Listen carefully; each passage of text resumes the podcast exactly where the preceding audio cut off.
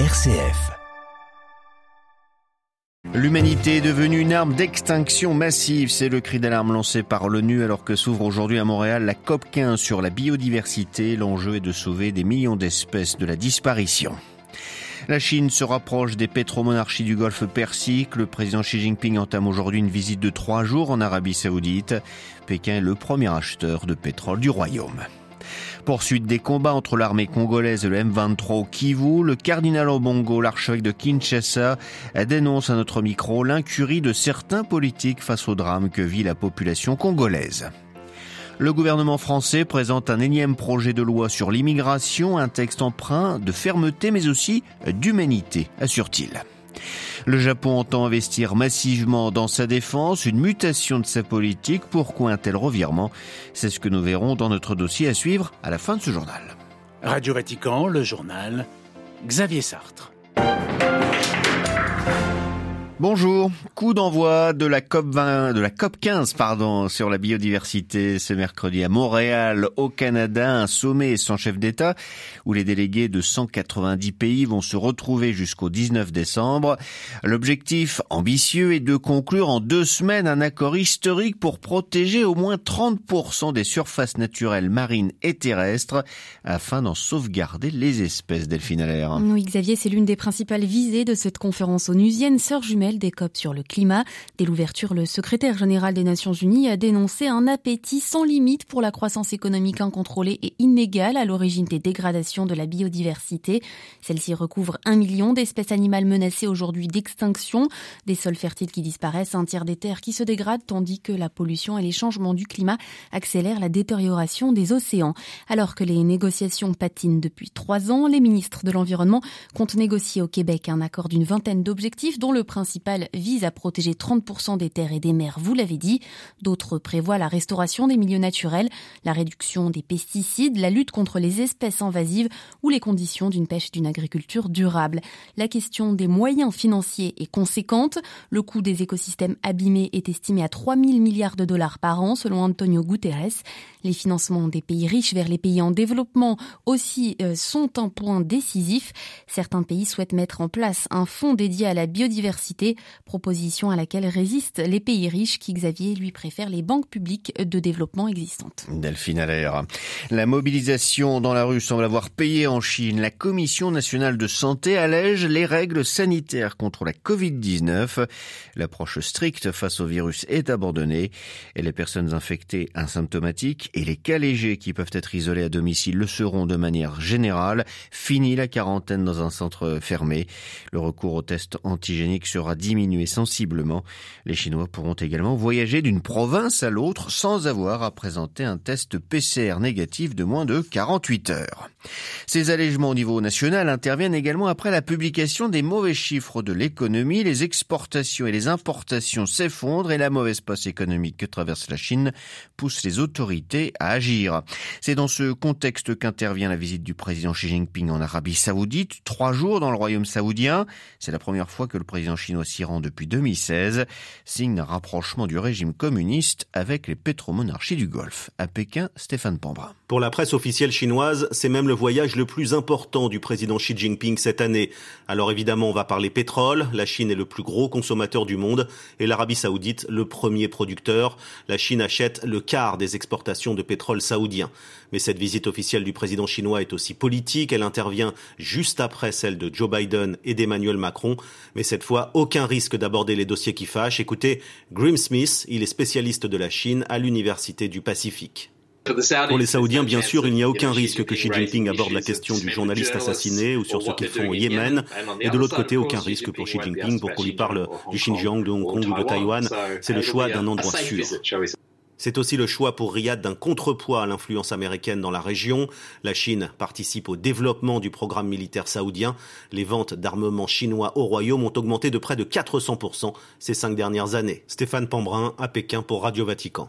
Un an sans électricité, c'est ainsi qu'ont vécu les habitants de Mekele, la capitale du Tigré, cette région du nord de l'Éthiopie en proie à la guerre. Eh bien, le courant a été rétabli, la ville a été reconnectée au réseau électrique national un mois après la signature d'un accord de paix entre le gouvernement fédéral éthiopien et les rebelles tigréens. La situation sécuritaire est toujours très fragile dans l'est de la RDC où les rebelles du M23 affrontent toujours l'armée congolaise. Le gouvernement congolais accuse toujours le Rwanda d'armer ce groupe et d'être derrière la tuerie du 29 novembre à Kishiché. Selon Kinshasa, près de 300 civils auraient été massacrés dans ce village de l'est du pays. Hier, le M23 s'est toutefois déclaré prêt a commencé à se désengager des zones conquises ces derniers mois. Présent à Rome ces jours-ci, le cardinal Fridolin Obongo, l'archevêque de Kinshasa, est passé dans nos studios. Il dénonce ce matin, sans embâge, l'incurie de certaines élites politiques face à cette spirale de violence. Nous croyons que la nation congolaise est en danger. Et nous avons l'impression que du côté du Congo, on ne prend pas suffisamment la mesure de ces dangers qui pointent à l'horizon. Moi, je suis archevêque de Kinshasa, je vis à Kinshasa, et des fois, je n'ai pas l'impression que les tenants du pouvoir se préoccupent davantage de ce qui se passe à l'Est. On se querelle autour de questions secondaires, autour de partage du pouvoir, partage de profits, alors que le pays brûle à l'Est. J'ai même euh, l'impression que certains de nos compatriotes jouent les jeux de l'ennemi et à la fin, c'est le petit peuple qui paie le prix le plus cher, comme maintenant à Kishiché. Quand vous dites joue le jeu de l'ennemi, vous pensez à quoi par exemple? Mais il y en a qui se laissent facilement acheter. La corruption chez nous a atteint un tel point que devant l'argent, le Congolais ne résiste pas. Et surtout ceux qui sont en situation de pouvoir, ceux qui sont chargés de veiller à la sécurité du pays, le contrôle et assurer euh, la protection collective du peuple. Mais quand quelqu'un vient avec un peu d'argent, tout de suite il cède. Les conséquences, c'est ce que nous payons aujourd'hui. Hmm. Le colonel Fridolin Bongo, l'archevêque de Kinshasa, il était interrogé par Olivier Bonnel. L'immigration, une passion française. Le gouvernement français a présenté hier soir aux députés les grandes lignes d'un projet de loi sur l'immigration. Donc, ce serait la trentième loi de ce genre depuis 1980 dans le pays. Ce dernier texte, selon l'exécutif, est marqué à la fois par l'humanité et par la fermeté. Les détails de Marie-Christine Monson. Lors de ce premier débat sans vote, Elisabeth Borne a affirmé, je cite, que la France restera fidèle à sa tradition d'asile. Mais la chef du gouvernement a souligné que la France entend, et je cite à nouveau, dire qui on veut et qui on ne veut pas. Le projet de loi, dont les détails ne seront dévoilés qu'en début d'année prochaine, devrait contenir notamment trois mesures. L'accélération des procédures d'expulsion pour les étrangers délinquants, même en situation régulière. La création d'un visa de travail d'un an renouvelable pour des immigrés acceptant des emplois dans des métiers dits en c'est-à-dire des secteurs qui ont du mal à recruter tels que l'hôtellerie et la restauration. Et troisième mesure, la régularisation d'immigrés sans papier qui vivent en France depuis plusieurs années et qui travaillent depuis longtemps. À droite, les Républicains et le Rassemblement national estiment que le texte manque de fermeté. Ils accusent le gouvernement de vouloir procéder à une vague de régularisation massive. De leur côté, les députés de gauche dénoncent un projet de loi trop répressif. Devant l'Assemblée nationale, des centaines de militants d'associations d'aide aux migrants ont manifesté. Rejoints par des députés de gauche, ils ont notamment dénoncé la mesure relative aux métiers en tension comme une forme d'esclavage moderne. Marie-Christine Bronzon pour Radio Vatican. Soulagement pour les démocrates aux États-Unis. Le parti de Joe Biden a remporté la majorité absolue au Sénat grâce à la victoire de son candidat en Géorgie hier. C'était le dernier siège en jeu. Un second tour a été nécessaire pour départager républicains et démocrates. Les démocrates contrôlent donc la Chambre haute, les républicains tenant la Chambre des représentants. La vice-présidente argentine Cristina Kircher, condamnée hier à six ans de prison, dont une immunité parlementaire la préserve, et à une inéligibilité à vie, verdict rendu au terme d'un procès pour fraude et corruption pendant sa présidence. Celle qui fut présidente du pays de 2007 à 2015 impute cette décision de justice à une mafia judiciaire. Elle a cependant annoncé qu'elle ne sera candidate à rien ces prochaines années. Avant de passer à notre dossier, n'oubliez pas l'audience générale du pape François à suivre après ce journal sur notre site internet ou sur notre page Facebook en direct et commenté en français.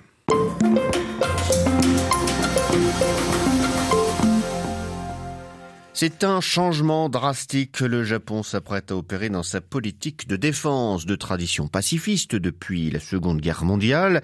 L'archipel annonce vouloir augmenter son budget de défense qui jusqu'ici s'élevait à 1% de son PIB. Le Premier ministre Fumio Kishida entend le passer à 2%, soit près de 40 milliards d'euros, ce qui en ferait un des pays les plus dépensiers au monde en matière militaire. Cette augmentation s'étalerait entre 2023 et 2027. Une dans la politique japonaise. Depuis 2012, le budget de dépenses augmenté sensiblement, mais jamais de telles sommes n'ont été déployées pour la défense de l'archipel. Alors, quelles sont ses motivations? Réponse d'Edouard Flemelin. Il est chercheur en relations internationales, spécialiste des questions de défense. Alors, c'est une décision inédite, mais les motivations sont déjà relativement anciennes, puisque le Japon doit faire face à une série de menaces importantes dans la zone asiatique, d'Asie orientale. Évidemment, au premier rang desquelles, c'est la militarisation de la Chine, donc avec évidemment euh, l'expansion euh, des forces armées chinoises et notamment le plus préoccupant pour le Japon, notamment de la marine chinoise. L'exemple le plus typique, c'est la création euh, quelques années de porte-avions chinois qui augmentent constamment, 3 et 4 bientôt. Deuxième aspect, c'est la menace nord-coréenne avec des tirs de missiles balistiques euh, avec plus ou moins grande portée. Et certains de ces tirs, d'ailleurs, passent au-dessus du Japon. Et donc, euh, c'est quand même, quand même particulièrement inquiétant. Et à ça s'ajoute en plus, évidemment, la menace russe qui revient en force, donc avec évidemment la, la guerre en Ukraine, mais ça avait déjà commencé avant avec une remilitarisation de la Russie qui développait sa flotte du, Pacifique et qui en plus fait des exercices militaires avec euh, l'armée chinoise, enfin avec les forces navales chinoises. Doit-on euh, lire cette annonce euh, finalement comme un changement de la doctrine de défense japonaise? Donc là, ce serait effectivement un changement, on pourrait dire en tout cas de, posture de, de, défense. Alors, ce ne serait pas forcément un changement réellement de, doctrine, parce que la question de savoir est-ce que c'est une doctrine offensive ou pas, jusqu'à présent, et, les, les, qui ont été faites, c'est, c'est une, doctrine défensive. Hein. Il s'agit effectivement, selon la Constitution de 1946, euh, c'est le droit à, l'autodéfense qui a justifié le, réarmement japonais après la Seconde Guerre mondiale. Donc on resterait encore dans cette logique. Mais euh, ça voudrait dire aussi peut-être le développement de, de, nouveaux types d'armes qui, eux, auraient un potentiel plus euh, offensif, entre guillemets, même si évidemment on, ne prononce jamais ce terme de offensif. La question, c'est finalement c'est l'interprétation de, la Constitution. Initialement, d'ailleurs, la Constitution, elle, interdisait, elle prohibait la, détention d'un potentiel de guerre. Normalement, en, principe, il n'y aurait pas dû y avoir d'armée. Mais ils ont interprété ça, selon la, charte de l'ONU, comme, étant en fait un droit à, l'autodéfense individuelle. La question, effectivement, c'est si, avec ce niveau de dépenses, le, Japon se mettait à avoir des armes vraiment offensives, des missiles balistiques à très longue portée, alors là, là, il y aurait certainement un, problème. Là, ce serait certainement bloqué. Comment le gouvernement compte-t-il financer ces dépenses supplémentaires? Bah pour l'instant, c'est encore un, peu flou, mais de toute façon, il n'y aura pas tellement d'autres choix que, que d'augmenter les impôts. Parce que le problème, c'est que le Japon est quand même très endetté. Il a une dette qui est à peu près de 260% euh, du PIB en, en 2021. En plus, le pays est un pays qui, vieillit, donc il a aussi des dépenses euh, de retraite à, financer. Il n'y aura pas tellement de choix que de financer par l'impôt. Alors, est-ce que c'est l'impôt sur les sociétés? Est-ce que c'est l'impôt sur, sur le revenu? Euh? Comment est reçue cette annonce d'augmentation du budget de la défense au sein de la société japonaise? Je dirais qu'il y, a plusieurs années, si on avait posé la question, euh, probablement qu'on aurait eu des, réponses assez différentes et que les gens auraient été assez hostiles. Ça aurait paru, à mon avis, complètement insensé compte tenu du pacifisme japonais. Mais je dirais que le problème, c'est que l'accumulation des trois types de menaces que je vous ai évoquées, euh, chinoises, nord-coréennes et russes, sans compter d'autres menaces, euh, terrorisme et autres, etc., font que la société japonaise, quand même, visiblement, évolue. Et, selon les, sondages les, plus récents, il y a quand même une majorité de gens qui sont favorables à l'acquisition de systèmes de, contre-attaque. Aussi, une partie maintenant de la population euh, importante est favorable à une hausse des, dépenses de défense. Interrogé par Marine Oriot, Édouard Flimelin, chercheur en relations internationales, spécialiste des questions de défense, était ce matin l'invité de Radio Vatican.